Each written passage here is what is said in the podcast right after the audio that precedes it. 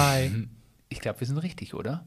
Äh, weiß ich nicht. Ich glaube, wir sind hier bei eurem Lieblingspodcast. Oh. Nämlich Papa und Papi, Männerhaushalt. So ist es.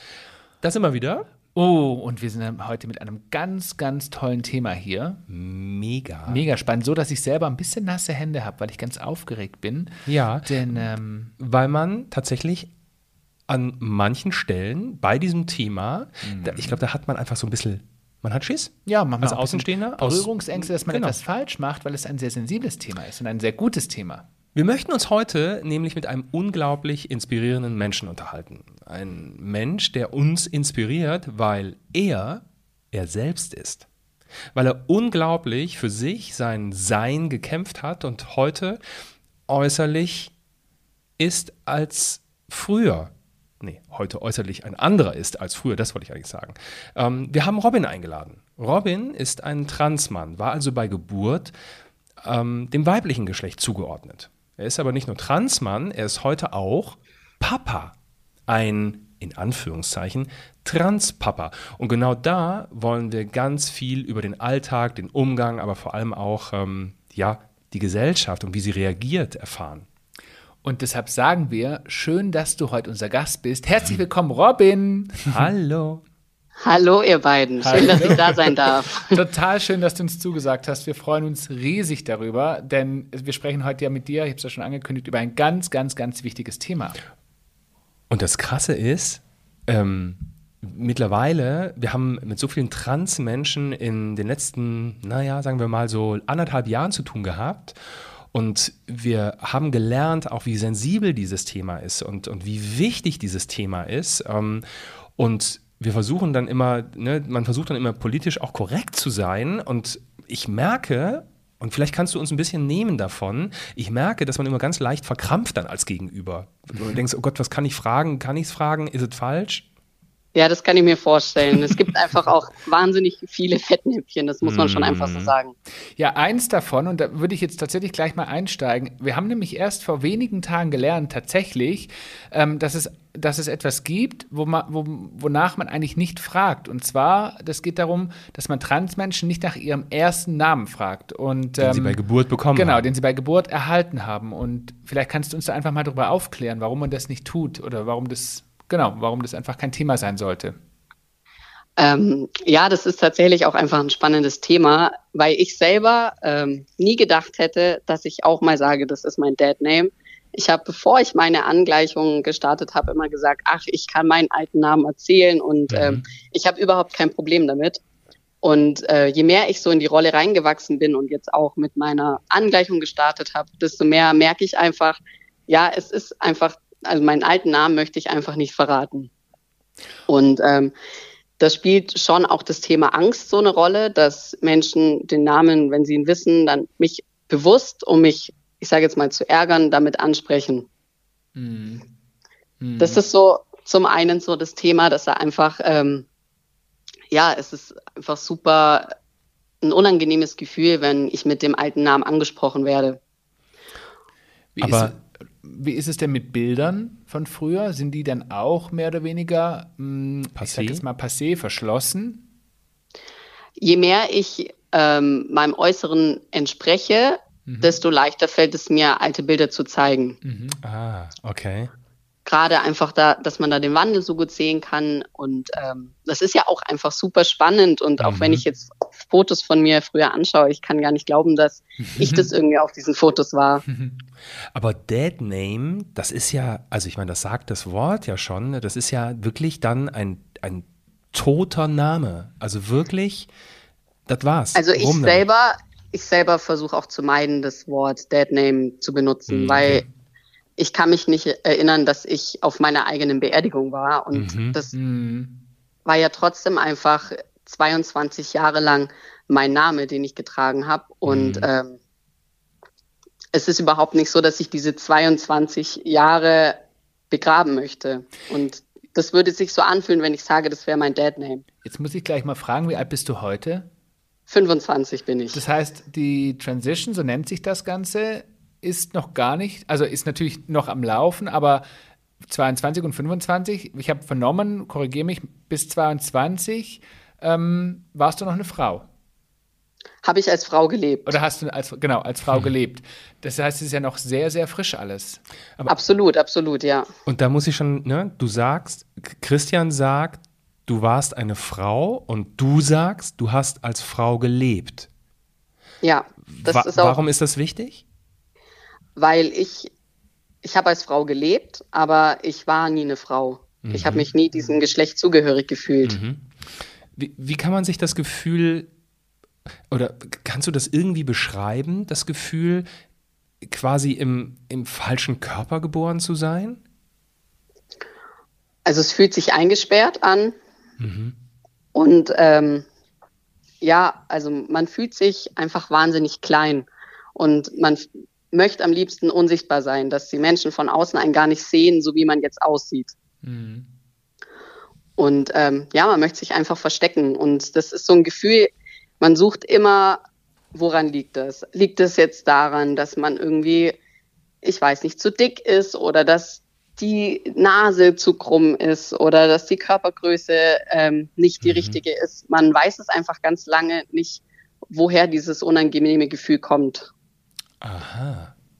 Und weißt du noch so, wann du realisiert hast, dass es tatsächlich eben anders ist? Also wann kam dieses Gefühl, dass du gemerkt hast, du bist tatsächlich im falschen Körper? Also ich habe äh, vor, das war eben vor drei Jahren, habe ich eine Doku im Fernsehen gesehen, die ging über einen Transmann. Und ich habe die Sendung gesehen und ich habe angefangen zu weinen. Wahnsinn. Und da wusste ich, ähm, oh krass, jetzt ist was passiert in mir. Also das war jetzt kein, ich habe die Fernsehsendung gesehen und war so, ach klar, ja, okay, ich bin ein Transmann. Aber ähm, ich habe dann eben angefangen zu weinen, habe den Fernseher ausgemacht und war einfach die Nacht wach. Und ähm, da ging es dann einfach los, dass mein Leben sich einfach verändert hat und ähm, ja, ich einfach so angefangen habe nachzudenken. Aber bis dahin hast du das nicht ausdrücken können, was dieses Gefühl auslöst? Nein, absolut nicht. Krass jetzt im Nachhinein macht wahnsinnig vieles Sinn. Ich konnte mich damals mhm. zum Beispiel auch nie ähm, als lesbisch identifizieren. Das, das wäre meine nächste Frage gewesen. Wie war denn die Sexualität davor? Weil jetzt bist du ja, das darf man vorwegnehmen, mit einer Frau zusammen. Mhm. Wie war das denn, als du selbst noch als Frau gelebt hast? Als ich in der fünften Klasse, da hatte ich ähm, einen, meinen ersten Freund. Und ähm, das war dann auch die erste und letzte ähm, ja, Verliebtseinsromantik, die ich in meinem Leben zu einem Mann hatte. Mhm. Ähm, und da, also ich habe mit 13 schon gemerkt, dass ich ähm, auf Frauen stehe mhm. und fand es aber immer ganz schlimm, wenn jemand zu mir gesagt hat, ah, du bist lesbisch. Mhm. Und, Warum ähm, fandst du das schlimm? Weil ich es einfach nicht war. Ja, klar. Weil Für mich war auch mhm. klar, ich, ähm, ja, ich stehe nicht auf Männer und ähm, das ist so. Ich hatte aber einfach damals noch nie irgendwas von Transsein und von Angleichung und so weiter gehört. Das mhm. ähm, hat einfach für mich so nicht existiert. Deswegen äh, wusste ich das einfach nicht. Das Krasse ist, ähm, dass jetzt bin ich ja tatsächlich 45 Jahre alt, ne? Und ich habe im Leben allein durch mein Fernsehdasein so unfassbar viele Themenbereiche bearbeitet. Das erleben andere also in drei Leben nicht ähm, und kriegen auch diese tollen Einblicke nicht. Aber es gibt tatsächlich, so im letzten Jahr sind mir irgendwie zwei Themen oder in den letzten zwei Jahren sind so zwei Themen aufgetaucht, wo mein Verstand sich komplett ausklingt, weil ich mir das einfach nicht vorstellen kann. Ne? Ich, ich, bin totglücklich in meinem Körper. Ich bin totglücklich mit dem, wie ich geboren wurde, ja.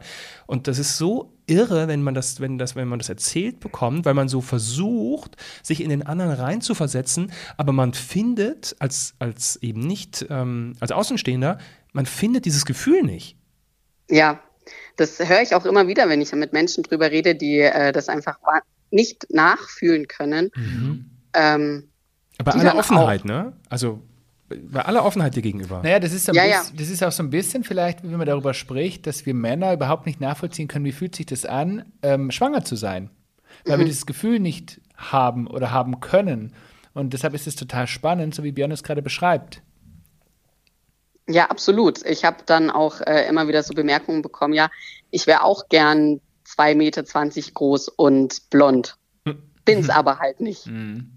Ja, okay. Und ja, aber das sind dann eben so Momente, wo ich sehe, ja, okay, die haben einfach überhaupt keine Ahnung, wie es sich anfühlt. Irgendwie einfach auch verständlich, ja. Hier geht es ja nicht nur um eine Äußerlichkeit, sondern hier geht es ja. Ja. erstmal erstmal um was ganz anderes, ne? Und das ist aber, glaube ich, das Ding, dass das ganz viele denken, Dass es um So, die ja, Äußerlichkeit geht. dass ich halt gerne ausschauen würde wie ein Mann.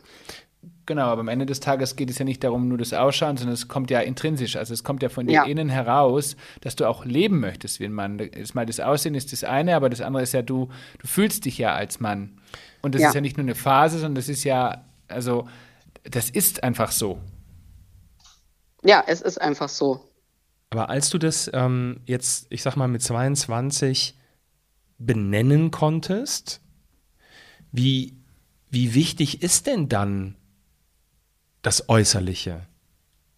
Oder wie schnell wird, ist bei dir das Äußerliche dann ähm, wichtig geworden?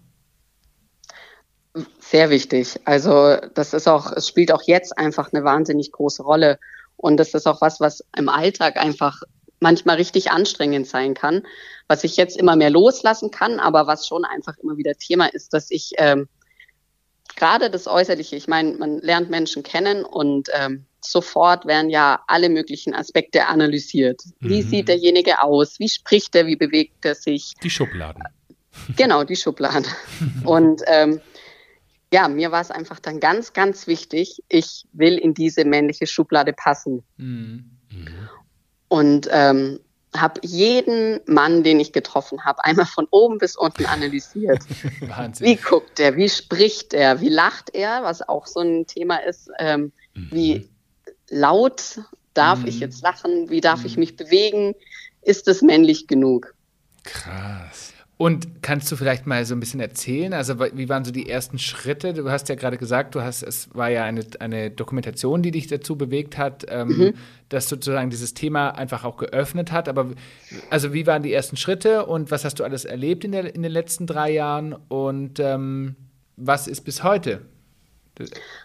Also so die ersten Schritte war, dass ich erstmal ähm, wahnsinnig viel recherchiert habe und geguckt habe, bin ich es wirklich, weil das war ja erstmal so ein so wie eine Nachricht von Latz geknallt, okay, da ist jetzt was in mir passiert und ähm, dann aber auch ein ganz großes Thema nicht wahrhaben wollen und nee, lieber doch nicht. Komm, ich probiere es nochmal, als Frau weiterzuleben. Warum? Und das hat dann, weil ich einfach Angst hatte, was passieren würde. Und schon auch die Angst, ja, ist es wirklich so? Oder habe ich jetzt einen Bericht zu viel gelesen oder ein, ähm, ja, eine Doku zu viel angeschaut? Aber Angst Und- vor was? Ja, schon Angst, was andere Menschen sagen und eben Angst, was ist, wenn ich mich irre. Ja, klar. Klar, weil wenn es dann soweit ist, ist es nicht mehr rückgängig zu machen. Ja. Klar. Und ähm, ja, und dann habe ich versucht, einfach so als Frau weiterzuleben und habe dann aber ganz schnell gemerkt, keine Chance. es geht einfach nicht mehr. Also es war dann einfach, es war dann so. Und ja, genau. Aber jetzt nochmal ganz kurz zurückgespult. Ähm, ist deinem Umfeld in den Jahren zuvor, sind dem Dinge aufgefallen? Also Mosaiksteinchen, da reden meine Eltern immer davon, so Mosaiksteinchen, die nicht, nicht reinpassten und ähm, war das irgendwo mal Thema? Ähm, vielleicht auch, ne, also äh, auch im, jetzt im näheren Umfeld, ähm, in der Familie, bei den Eltern, ähm, dass da irgendwas anders ist? So Oder- Thema war es nicht, ähm, also zumindest nicht das Transsein. Als ich mich mit 13 bei meiner Mama geoutet habe, dass ich auf Frauen stehe, da hat sie mich, und daran kann ich mich selber aber nicht mehr erinnern, das weiß ich nur aus ihrer Erzählung, gefragt, ob ich denn ähm, im richtigen Körper bin. Ernsthaft? Wahnsinn. Okay. Ja, und das hat sie Krass. mir aber erst dann eben erzählt, äh, als ich mich dann eben vor zwei Jahren dann auch geoutet habe. Und ich konnte mich aber äh, nicht mehr erinnern. Aber irgendwie muss ja schon so ein Gefühl da gewesen sein, sonst hätte sie mich das ja auch nicht gefragt. Das Krasse ist, ähm, jetzt sind wir, haben uns mit 20 geoutet, dann hat- war der Käse rum. Jetzt hast ja. du gerade das Thema Outing mit 22 in den Mund genommen, aber du hast ja ein Outing auch schon mit 13 gehabt. Ja. Auch eine sportliche Geschichte. Ja, also ich, mir reicht es auch mit Outings. Noch eins brauche ich nicht. Ich hoffe, es kommt keins mehr. Das kann ich verstehen. Und natürlich, wie jetzt jeder andere auch an dieser Stelle fragen würde, wie hat, wie hat denn dein Umfeld, wie haben denn deine Eltern reagiert, als du dich zum zweiten Mal geoutet hast? Mit einer wahrscheinlich für Eltern doch dann doch more heavy Aussage als äh, eben, ich bin, ne, ich bin lesbisch oder ich stehe auf das gleiche Geschlecht ja. oder was auch immer. Also ich habe es meinen Eltern gesagt und ich habe ähm, ja Wochen vorher schon nicht mehr schlafen können. Oh. Ich war wirklich wahnsinnig aufgeregt. Ähm, mhm obwohl ich mir einfach sicher war und ich wusste, es wird, es wird gut werden. Mhm. Und ich bin dann auch zu meinen Eltern gefahren und ich hatte an dem Tag gar nicht vor, es meinen Eltern zu erzählen. Und ähm, ja, dann war einfach der Moment da und dann habe ich angefangen zu weinen und beide waren einfach wahnsinnig besorgt. Und mhm. dann habe ich gesagt, ja, ich ähm, bin nicht im richtigen Körper. Und dann haben sie mich beide in den Arm genommen und haben ähm, ja, und dann haben wir eigentlich so zusammen geweint und waren uns in den Armen. Und da wusste ich, okay, auch wenn es schwierig werden kann, ich weiß, dass ich da einfach. Du hast die Unterstützung deiner Eltern. Ich habe die Unterstützung, so ja. Und wenn man heute fragen kann, ähm, wie weit bist du, beziehungsweise was hast du alles erlebt in den letzten Jahren auf dem Weg? Also wir wissen, ähm, wir wissen natürlich auch, dass so ein Weg nicht ganz leicht ist. Man fängt an, mit vielen Psychologen, glaube ich, ins Gespräch zu gehen. Man braucht ja. einige Gutachten. Ähm, wie, wie, war, wie, war, wie weit bist du da in dem Thema? Also ich bin jetzt seit übermorgen elf Monaten auf Testosteron. Mhm. Also ich habe jetzt dann seit elf Monaten, kriege ich eben die Hormonbehandlung. Mhm und ähm, ich habe meine Brustoperation vor acht Monaten beantragt, die für, bei der Krankenkasse, dass mhm. sie eben übernommen wird. Ja. Und ähm, das wurde abgelehnt. Oh. Und dann habe ich Widerspruch wie? eingereicht. Und wie begründen die das mit der Ablehnung? Der Leidensdruck ist nicht groß genug. Und das sagt ein Psychologe? Also ich habe hab ja meine, ja, also meine psychologischen Gutachten alles ja. der Kasse geschickt und also so ungefähr, wann ich in der Früh auf Toilette war, die Krankenkasse weiß alles von mir. Ja. Unfassbar. Und, und die behaupten, also die bewerten dann anhand des Gutachtens, dass, es, dass der Leidensdruck nicht groß genug ist, weil genau, sie auch ja. so gut in dich hineinschauen können. Ja, ganz genau. Okay. und ähm, dann habe ich Widerspruch eingereicht mhm. und der wurde dann wieder abgelehnt. Und das Ganze hat aber vier Monate gedauert, bis ich da quasi Antwort bekommen habe. Das macht ja auch was mit dir. Absolut. Das ist ja, also jetzt bist du schon so weit im Kopf und hast eine Entscheidung für dich getroffen. Jetzt gibt es äh, Faktoren von außen, die plötzlich sagen, nee, stopp, das kann so nicht sein, weil wir übernehmen das einfach nicht. Das ist ja eigentlich ja, vor allen Dingen ist doch, nee, und vor allen Dingen ist es ja völlig absurd, wenn du auf Testosteron bist. Ich meine, das kriegst du ja auch nicht irgendwie ähm, äh, bei, ja. bei Edeka. Also, ja. oder wie sie alle heißen. Ähm, bedeutet, ähm, du bekommst Testosteron, weil äh, jemand oder Gutachten, wer auch immer, sich einig ist, ähm, dass es so ist, wie es ist. Und dann kommt ein Krankenkasse und sagt, ja, aber Brust nicht. Ja, Brust nicht. Und gibt die könnte ich ja noch, die könnte ich ja aushalten. Und zum aktuellen Zeitpunkt ist es tatsächlich so, dass es nach wie vor ähm, offen ist. ja, also ich habe jetzt Anfang Januar ähm, wieder einen Neuantrag gestellt und ich warte jetzt auf die Antwort, dass da jetzt die Antwort kommt, dass es hoffentlich genehmigt wird. Krass, ey.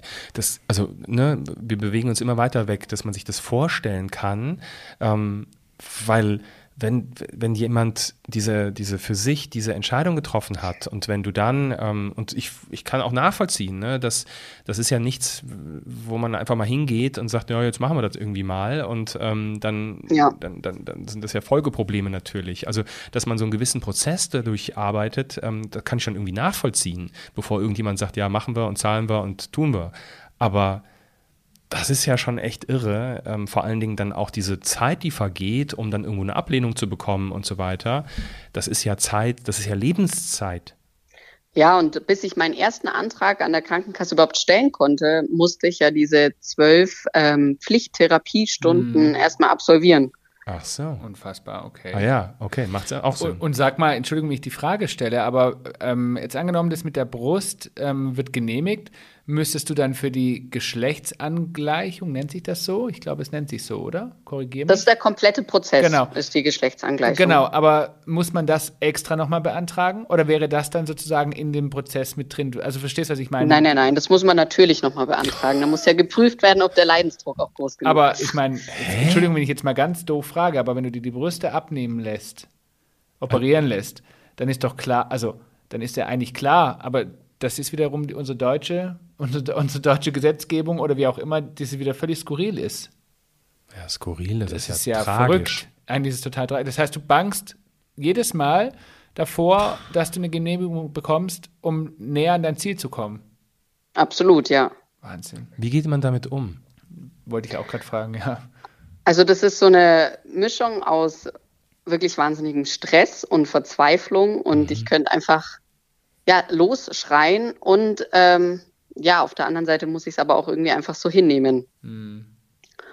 Und das ist aber einfach wahnsinnig anstrengend. Ähm, jetzt in den Wintermonaten ist es irgendwie okay, weil ich ja trage weite Pullis und Klar. ich bind mir meine meine Brust ja auch ab und ähm, ja, es ist einfach so ein, ein Hinnehmen, weil mir bleibt nichts anderes übrig. Darf ich dich was fragen? Du darfst, musst es nicht beantworten, aber ich stelle einfach mal die Frage, weil es mir gerade durch den Kopf kommt. Also, ähm, wenn du, dich, wenn du dich nackt beispielsweise siehst oder wenn du deine Brüste siehst, nerven die dich dann richtig? Kann man sich das so vorstellen? Weil wenn du sagst, du bindest sie ab, dann hat es ja was damit zu tun, dass du sie eigentlich nicht mehr, nicht mehr akzeptierst.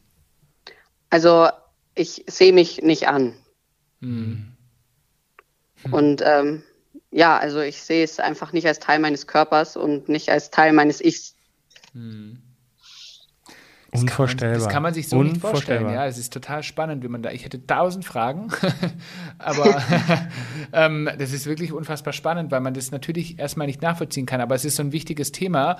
Ähm, sicherlich, ich werde später auch noch zwei, drei Fragen haben zum Thema Eltern, weil es gibt immer wieder Eltern, die uns auch Fragen dazu stellen, gerade auf unserem Instagram-Kanal und ähm, und ähm, es geht ja hier auch um Aufklärung. Ne? Und, und das, was Ja. du beschreibst, das ist einfach so ein wichtiges Thema, weil einmal natürlich, welche bürokratischen Hürden man durchläuft, aber natürlich auch welche persönlichen Hürden. Und wenn beides schon schwierig ist, dann ist es, wie schwer muss es dann bitte für die Person sein, ähm, überhaupt diesen Weg zu gehen? Und das ist so interessant und wie wichtig es ist, Support in dem Fall zu bekommen. Und gerade auch von, seinem, von seiner Familie. Denn gerade, ich kann mir vorstellen, solche Rückschläge, die man, wenn dann der, der Brief nach Hause kommt und da steht drin, wird nicht genehmigt, das macht ja was mit einem.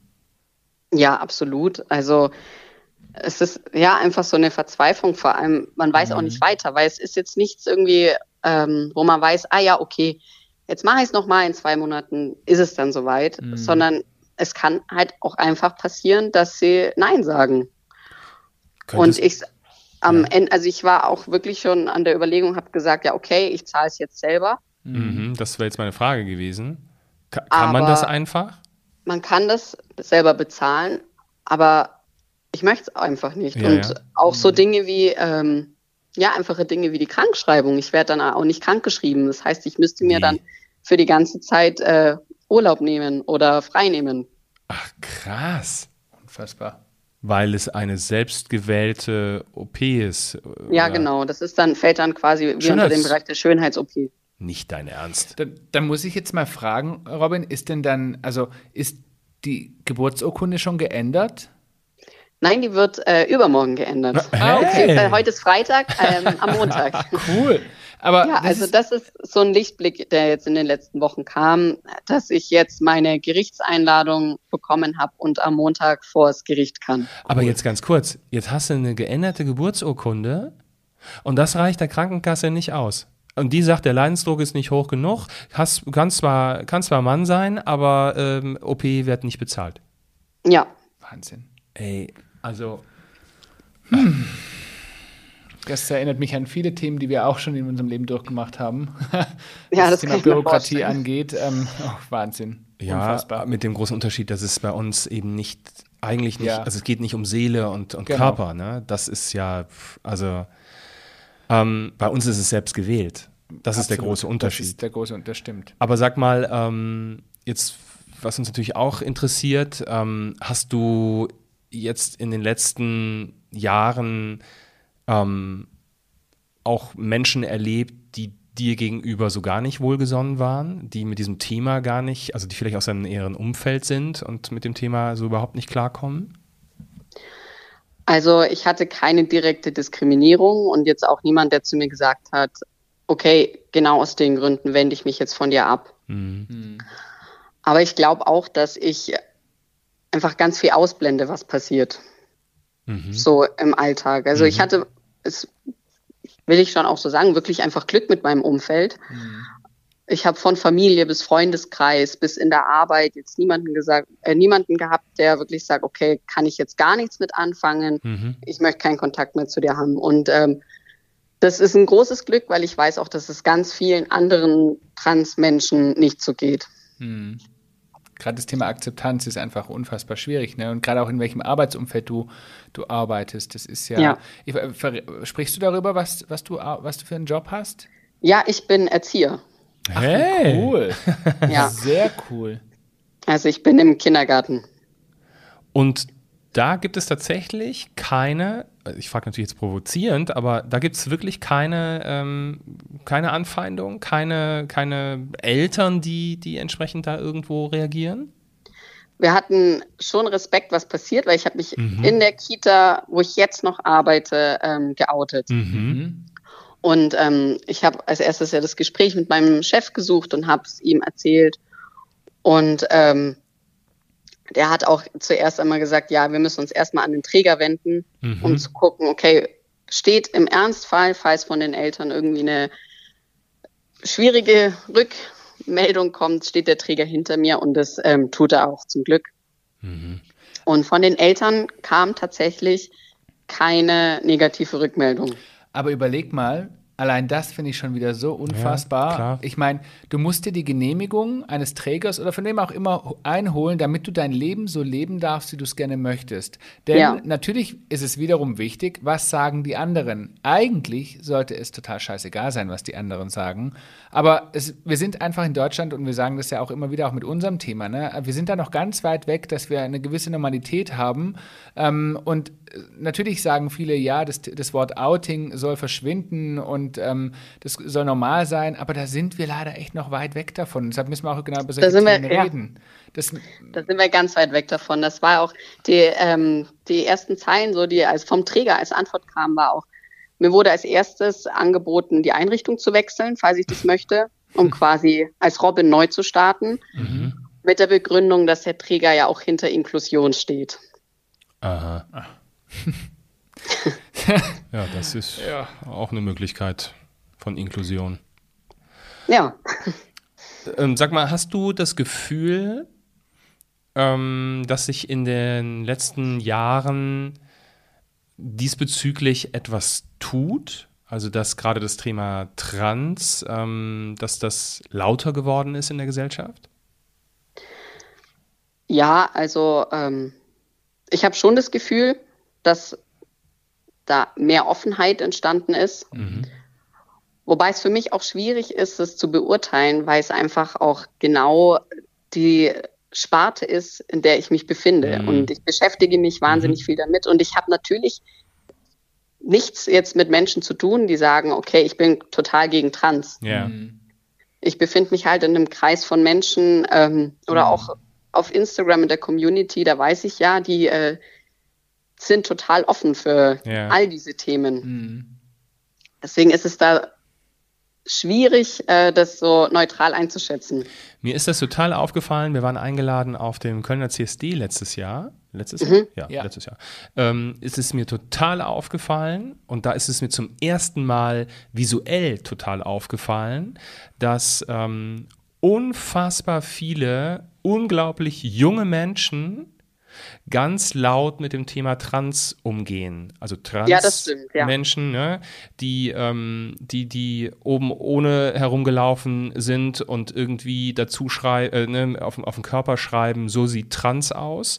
Mhm. Ähm, das ist mir tatsächlich so nicht wissentlich früher schon, schon, ähm, schon, schon ähm, wie sagt man, ähm, da bin ich nicht drauf, begegnet, ähm, genau, bin ich aufmerksam geworden.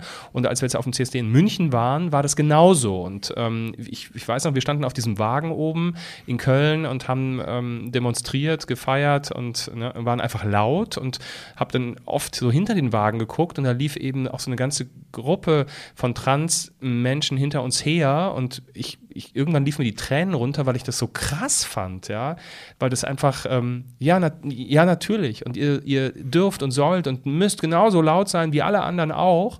Bis dahin war es mir aber nicht so aufgefallen. Ja, weil ich glaube einfach, ähm, ich meine, ich habe nicht vor 20 Jahren mhm. gelebt als Erwachsener. Mhm. Aber ja, ich sehe das auch. Auch in Augsburg auf dem CSD waren einfach wahnsinnig viele junge Menschen. Mhm. So, ja, von meiner Einschätzung 15-, 16-Jährige, ja. die mit den Transflaggen ähm, Krass, ne? durch die Gegend gelaufen sind. Ja. Und das ist ja unglaublich schön. Ja, absolut. Wenn du zurückblickst, also in deinem jungen Leben, hm, wenn, du, wenn du da zurückblickst, ähm, kommt manchmal ein Gefühl auf, dass du gerne früher klar gewesen wärst, was mit dir ist? Ich bin wer du bist? Froh, ich bin wahnsinnig froh darüber, dass es mir erst mit 22 mhm. aufgefallen ist. Mhm. Ich wäre gern mit dem richtigen Körper, in dem ich mich wohlfühle, auf die Welt gekommen. Mhm. Aber ich bin wahnsinnig froh, dass ich nicht 14, 15 war und ähm, ja. mich in der Schule habe outen müssen, mit meinen Eltern um alles hätte fragen müssen. Das, mhm. Da bin ich froh, dass ich das als Erwachsener selber alles entscheiden konnte, welchen Weg ich gehe. Mhm. Gibt es etwas, bevor wir gleich noch zu dem, zum weiteren tollen, spannenden Thema kommen, aber gibt es etwas, wovor du noch richtig dolle Angst hast auf dem weiteren Weg? Oder äh, wo du sagst, ja, da hast du wirklich Respekt davor? Tatsächlich nicht, nein. Also ich ähm, bin jetzt an dem Punkt, dass ich weiß, ich komme wirklich einfach weiter und ich schaffe das alles. Und ich weiß auch, dass ich das mit meiner Brustoperation auch noch gebacken kriege. Mhm. Einfach an dem Punkt, dass ich jetzt dastehe, dass ich am, ab Montag offiziell mhm. auch in meinem Ausweis und in meiner Geburtsurkunde Robin heiß und männlich mhm. ist. Toll das ist so ein Gefühl, da weiß ich, okay, ich habe jetzt nicht Angst vor dem, was da noch kommt. Und wie wichtig ist dir die Geschlechtsangleichung? Das hätte ich jetzt auch gefragt, genau. Weil das wahrscheinlich ganz viele Menschen wissen wollen, weil das ja in vielen Köpfen auch herrscht. Wie wichtig ist dir das? Weil auch das ist ja ein schwerer Weg. Also zur Geschlechtsangleichung gehören ja die, gehört ja die Hormontherapie mhm. und die verschiedenen Operationen. Und es heißt ja auch nicht, dass ich, also es gibt viele verschiedene Operationen, die ich machen kann. Mhm. Und ähm, es heißt aber nicht, dass ich alle Operationen machen werde. Mhm. Okay, okay. Und für mich ist jetzt einfach ähm, das Aller, Allerwichtigste die Brustoperation. Mhm. Und ja, das ist gerade so das Wichtigste für mhm. mich. Und ähm, das ist total schön zu hören, Robin, weil ich sag, wir hatten ja, wie gesagt, schon mal so einen ähnlichen Podcast mit jemand anderem, mit, mit, äh, mit mhm. einem äh, Mann, der, der nun als Frau lebt.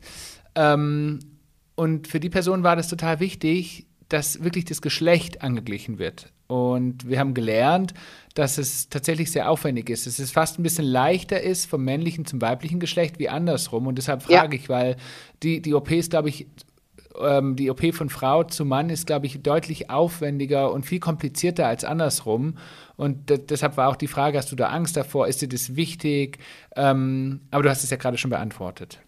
Und das ist auch genau der Punkt. Das hatten wir jetzt ganz am Anfang auch, dass ich immer gucke äh, oder geschaut habe, wie bewegt sich ein Mann, wie guckt ein Mann. Und ähm, für mich ist jetzt ganz klar, es ist, hat so viel mehr damit zu tun, Mhm. Aber ein Mann braucht definitiv keinen Penis. Das ist eine krasse Aussage. Coole, ja? Das finde ich eine ja. ziemlich coole Aussage, weil tatsächlich, und ich bin jetzt, mache jetzt meine Schublade auf, ähm, und ich glaube, dass vielen Menschen so geht, die dann denken, naja, wenn jemand dann als Mann oder als Frau leben möchte, dann muss auch eben das Geschlecht, also das Geschlecht zwischen den Beinen, nenne ich es jetzt einfach mhm. mal ganz platt, Entschuldigung bitte dafür, aber. Der heißt Penis. Ja, ob es jetzt ein Penis ist, eine Vagina oder eine Scheide, ähm, dass das eben dann auch da sein muss. Und ähm, das finde ich spannend, dass du sagst, dass das nicht das Wichtigste ist für dich jetzt. Nee, das ist, Fall. ja, es ist für mich nicht das Wichtigste. Mhm. Jetzt durchlebst du diesen, äh, diesen Prozess und lernst plötzlich jemanden kennen. Ja. ähm, eigentlich finde ich es da schon spannend. Ähm, wie reagiert dein Gegenüber? Und als wen lernt er dich kennen? Das kann ich dir sogar beantworten.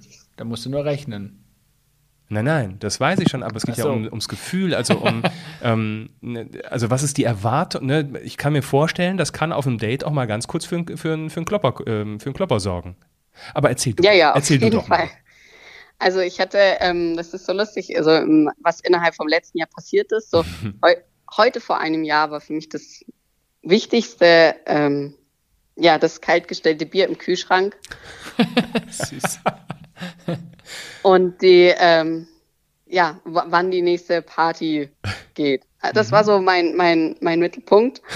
Und ja, auch so das Daten und Feiern gehen. Und da habe ich ähm, schon viele Ablehnungen äh, bekommen. Aufgrund so, deiner Geschichte? Ja, und ähm, ich meine, das könnt ihr euch ganz einfach vorstellen, im Club, man tanzt miteinander genau. und man stellt sich vor und dann sagt man, ja, sage ich, hi, ich bin der Robin und dann kommt, äh, okay.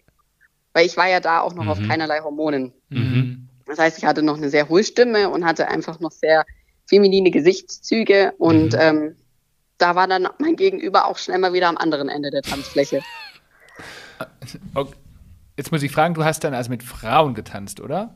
Ja. Und diese Frauen wären dann potenziell mehr auf Frauen gestanden? Ja. Also genau. lesbisch gewesen. Genau. Verstehen, sie wären lesbisch gewesen, aber haben, sind dann erschrocken, weil du gesagt hast, du bist Robin. Ja. Okay. und ähm, ja, und dann bin ich im April auf meine liebe Valerie gestoßen mhm. und ich wusste sofort, das spielt keine Rolle. Und ich muss dieses Gefühl von Unsicherheit und ähm, ja, Angst vor Ablehnung, das war einfach nicht da. Das war nicht da, aber das muss man, muss, muss man das immer dann erklären? Also muss man immer sagen, es ist so, wie es ist? Also ich musste mich nicht outen und ähm, mhm. das, ich glaube, das lag auch daran einfach, dass man es da einfach noch gesehen hat. Mhm, okay ich, jetzt weiß ich gar nicht, ob ich das sagen darf, aber ähm, Schatz, du darfst heute alles Valerie, sagen. Robin also Valerie sagen. kennen wir ja schon ein bisschen länger, auch über Instagram und wir wissen ja, sie hatte ja davor einen Partner, also war, ich glaube, sie war sogar verheiratet, wenn ich mich richtig erinnere. Mhm. Ähm, und für sie ist das ja auch eine ganz neue Erfahrung, oder? Ja, aber ähm, sie ist pansexuell, das heißt, es ist ihr völlig egal, welche, mhm. welchen Körper cool. ihr gegenüber hat. Mhm. Okay, das macht es natürlich ein bisschen einfacher. Ja. da, da war der Oho-Effekt äh, tatsächlich, tatsächlich ein bisschen kleiner. Ja. Und jetzt hat sie sich vorgestellt und hat gesagt, ähm, hallo und hat gleich beim ersten Date gesagt, sie hat zwei Kinder. Ja. Und da hast du gesagt, ja, Knorke. Steige ja, steig ich ein in die Nummer. Die Kiste machen wir zu. Und das Bier bleibt im Kühlschrank. Und ähm, genau, wie, wie alt sind die Kids? Äh, sie sind fünf und acht. Fünf und acht Jahre alt sind die Mädels. Das sind zwei Mädels. Und sag mal, wie lebt ihr heute? Also, ähm, wie muss man sich das vorstellen? Wissen die Mädels oder mit fünf und acht, unser Sohn ist auch fünf, also der ist deutlich in der Lage, das zu, das, das zu verstehen. Geht ihr mhm. da ganz oft mit dem Thema um oder wie, wie, wie macht ihr das? Also, die, ähm, das haben wir direkt offen angesprochen beim, beim Kennenlernen. Mhm. Und die Große mit ihren acht Jahren, die hat, ähm, ist einfach wahnsinnig empathisch und hat es sofort verstanden. Mega. Und ähm, ja, Valerie hat die beiden einfach auch so erzogen, dass sie wissen oder dass es einfach für sie völlig normal ist, mhm. dass es einfach Transmenschen auch gibt. Mhm. Eine bunte Welt. Ja. Mhm. Und ähm, bei der bei der kleineren war es schon ähm, einfach spannend. Mhm sie hat mich von Anfang an als Mann gesehen und hat auch ähm, eher gesagt und hat ähm, ja sofort das so akzeptiert, ich bin ein Mann. Mhm. Und bis sie zum ersten Mal dann gesagt hat, ah ja, du hast einen Penis, gell? Und ich gesagt habe, nein, ich habe keinen Penis. Und dann wurden die Augen erstmal groß. Na klar. und das geht tatsächlich auch bis heute noch so, dass es mhm. immer wieder Thema ist und das einfach ähm, mhm. Ja, glaube ich, wahnsinnig spannend ist. Ich meine, ich sehe das auch bei meinen Kindern im Kindergarten. Mhm. Es ist total akzeptiert und normal, aber trotzdem sorgt es schon zum gewissen Teil wahrscheinlich für Verwirrung. Ja. Absolut. Wobei man ja wirklich sagen darf, also diese Kinder sind gesegnet, weil sie mit ganz viel Diversität zu, äh, in Verbindung oder äh, groß werden in ihrem Kindergarten, was ihnen, glaube ich, für werden, ihr, ne? genau, konfrontiert werden und was ihnen für ihr späteres Leben, glaube ich, unfassbar äh, zugutekommt. Gerade auch, dass du da bist. Wenn dass Kinder eben sehen, dass es ganz viele verschiedene Arten der Sexualität, des Lebens etc. gibt. Ja, das auf jeden Fall. Also auch in der, in der Kita, in der ich arbeite, da bin nicht nur ich als Transmann, wir haben ähm, viele homosexuelle Menschen bei uns in der Kita. Mhm. Toll. Und ähm, da kriegen die Kinder auf jeden Fall jede Menge mit. Und sag mal, hattest du, jetzt hast du, ähm, ich spule nochmal ganz kurz zum Date zurück, du erfährst, dass Valerie zwei Kinder hat. Kommt, kam in dem Moment ähm, eine, eine Angst, eine Befürchtung hoch, oh Gott, oh Gott, oh Gott, wie erkläre ich es ihnen oder wie erklären wir es ihnen? War das so ein Gedanke, den du verschwendet hast? Nee, tatsächlich war ich da am Anfang relativ, ähm, also das waren keine Gedanken, die ich hatte. Mhm. Das waren eher so die Gedanken, ähm, okay, ich bin gespannt, welche Rolle ich für die Kinder spielen werde. Mhm. Und welche Rolle spielst du heute für sie? Ähm, jetzt spiele ich die Rolle als Papa Robin. Süß. Und das sagen sie auch so? Das sagen sie auch so. Und wie ja. fühlt sich das für dich denn an? Das macht dich total Vollkommen abgefahren und wunderschön. Süß. ich meine, ich habe euch erzählt, wie mein Leben vor einem Jahr ausgesehen hat. Ja, Deswegen das ist nicht so lange her. Und ja. weißt du, was so schön ist? Das wiederum unterscheidet sich überhaupt nicht, welche, äh, ob man trans ist oder homosexuell oder heterosexuell. Sobald ein Kind in, im Spiel ist, verändert sich das Leben um 180 oder 360 Grad und wir wissen so genau, wie es dir damit ging, weil wir waren eben auch so ne, unterwegs und haben das ja. Leben genossen und dann kommt ein Kind und plötzlich verändern sich die Prioritäten komplett. Genießen wir das Leben ja. immer noch, sogar noch viel mehr eigentlich. Ne? Wir stellen Absolut. uns nur die Frage, immer und immer wieder, wie haben wir denn das damals, wie haben, denn, wie haben wir unsere Zeit verbracht? Mhm. Also wie viel Zeit haben wir. Ich weiß nicht, ob du das Buch äh, Momo kennst, das lese ich gerade ja. unserem Sohn vor. Und ähm, ich meine, der ist fünf und das ist schon heavy stuff, ähm, einfach vom Verständnis, weil es ja ganz viel um Zeit geht und er ist jetzt gerade dabei, so richtig zu begreifen, dass Zeit existiert, dass Zeit etwas bedeutet, ne? wie lange dauert etwas und so. Ähm, also völlig, völlig abgefahren, ähm, wie sie da reagieren. Ne?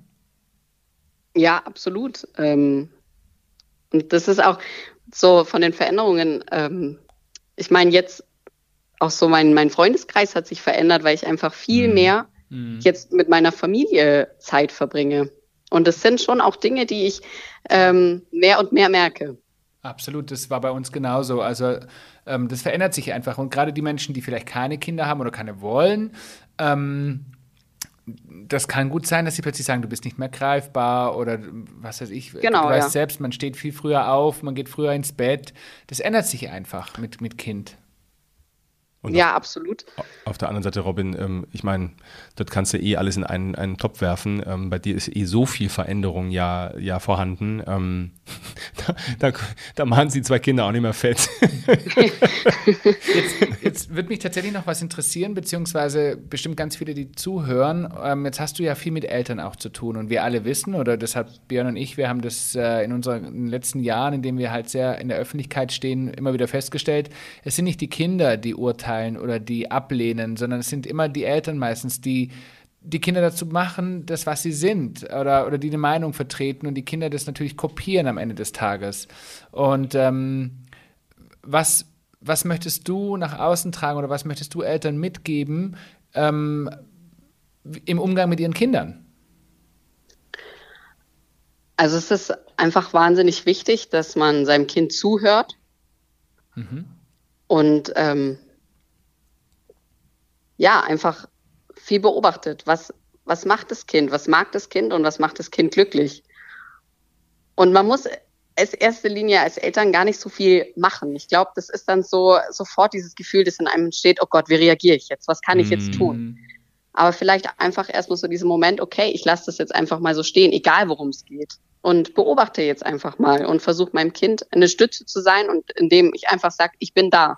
Mach die Arme ganz weit auf und, und nimm das Kind einfach in den Arm und bin da, Ja, wie du und- sagst. Mhm. Und einfach zu sagen, ich liebe dich. Und Mhm. ich liebe dich so, wie du bist. Ich glaube, das ist auch tatsächlich erstmal das Wichtigste. Es geht nicht darum, sofort einen Plan B zu entwickeln, wie geht man jetzt vor, sondern es geht wirklich erstmal daf- darum, ich bin erstmal da und, und habe und hab Verständnis und stehe zu meinem Kind. Alles weitere Ja, kommt dann ja eh automatisch. Absolut. Und das, äh, weil das Kind etwas empfindet, heißt ja nicht, dass die Eltern, die empfinden das ja in dem Moment nicht. Und woher sollen sie wissen, jetzt die richtige Entscheidung fürs Kind zu treffen? Absolut. Und ich glaube, das passiert ganz, ganz schnell. Ja, total, klar. Ich meine, als du gesagt hast, ähm, oder du sagst, du bist ein, ein stinknormaler Stiefpapi, das hast du Christian geschrieben, Ja. ähm, das erinnert uns ein bisschen tatsächlich an unser Trommeln. Ne? Wir sind, wir sagen ja, wir sind einfach nur ein Familienmodell von vielen und eigentlich wollen wir, oder es wäre so schön, wenn wir uns selber abschaffen könnten, also uns selber in der Öffentlichkeit abschaffen könnten. Ähm, dass wir quasi so laut getrommelt haben, dass äh, die ganze Welt ähm, offen geworden ist und kapiert hat, ähm, dass es eine bunte Welt ist und diese so akzeptieren, wie sie ist. Ähm, wir wissen leider, äh, wir drei, wie wir jetzt hier sitzen, äh, wissen leider, dass wir das wahrscheinlich alles mit ins Grab nehmen. Ähm, Ja. Also das wird in unserer Generation, in deiner Generation, wird das ein Thema bleiben bis zum Schluss. Wir können einfach nur hoffen, dass durch unsere Geschichten, die wir erzählen, du durch deine Geschichte, du bist genauso wie wir gelernt haben, dass wir es auch sind, du bist ein Vorbild. Du bist ein ganz großes Vorbild und äh, wir finden es unglaublich stark, ähm, mal abgesehen von deinem eigenen Lebensweg, dass du diesen Weg wählst, nach draußen zu gehen und ähm, daran die Gesellschaft, die Menschen teilhaben lässt und ihnen ganz, ganz klar zeigst, die Welt ist bunt. Ähm, und da können wir einfach nur Danke sagen, dass du das machst. Ich freue mich auch wahnsinnig, dass ich mich für diesen Weg entschieden habe, das, äh, den öffentlich zu gehen.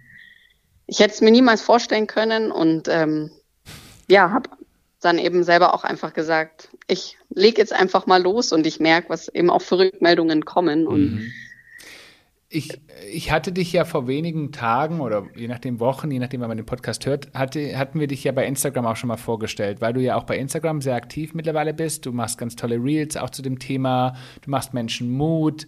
Äh, du gehst sehr oft mit dem Thema um und äh, vielleicht kannst du einfach nochmal selber auch nochmal sagen, wie du, wie du bei Instagram heißt. Einfach, dass die Menschen dich dort auch finden. Auch vielleicht, wenn Menschen Fragen haben, ähm, ist es, glaube ich, ganz wichtig. Vielleicht kannst du da nochmal ganz kurz deinen Namen nennen.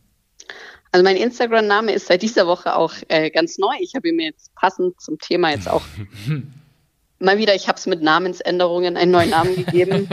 ähm, ich bin Trans Joy Boy. Trans Joy Boy, also wie man spricht. Genau, Trans Joy Boy. Sehr cool. Also wenn ihr Robin näher kennenlernen wollt über Instagram, dann schaut unbedingt auf seinem Profil vorbei. Auch ein visuell sehr ansprechendes Ja, Account. ähm, absolut. die Ich, ja, Bei den Bildern können wir uns das abschauen. da können wir, also Ja. bei der Qualität der Bilder können wir, da sind wir zwei, zwei alte Onkels, die da ein paar, paar Handy, Handyfotos machen, das stimmt. Das ist wohl wahr, ja. Robin, wir danken dir fürs Teilen dieser Geschichte in unserem Podcast. Ähm, wie ich schon gesagt habe, du bist ein Vorbild, du bist für uns, ähm, schau mal, theoretisch könnte ich dein Vater sein ähm, und du bist in Na. deinen, naja, bin 45, also Ja, stimmt. meine Mama war 20, als sie mich bekommen hat, Schatz. Ei, ei, Ja, ei, ei, siehst du mal, guck mich nicht so an. ähm, du bist ein sehr inspirierender Mensch und ähm, das finde ich ganz, ganz toll. Das finden wir ganz, ganz toll und wir sagen einfach Danke, dass du heute unser Gast warst. Von Herzen. Sehr, sehr gerne. Und ich danke euch natürlich auch einfach, dass ihr ja Raum gebt dafür, sich äh, laut zu machen. euch und mir und vielen, vielen anderen. Von Herzen gerne. Total. Wir wünschen dir ganz, ganz viel, naja, was soll man sagen? Glück auch, mit Krankenkassen und Co. vor allem, aber wir wünschen dir ganz, ganz viel Energie und Freude vor allem auf deinem weiteren Weg, ähm, du selbst zu sein. Danke, Robin. Vielen Dank. Alles Gute dir. Tschüss. Tschüss. Tschüss.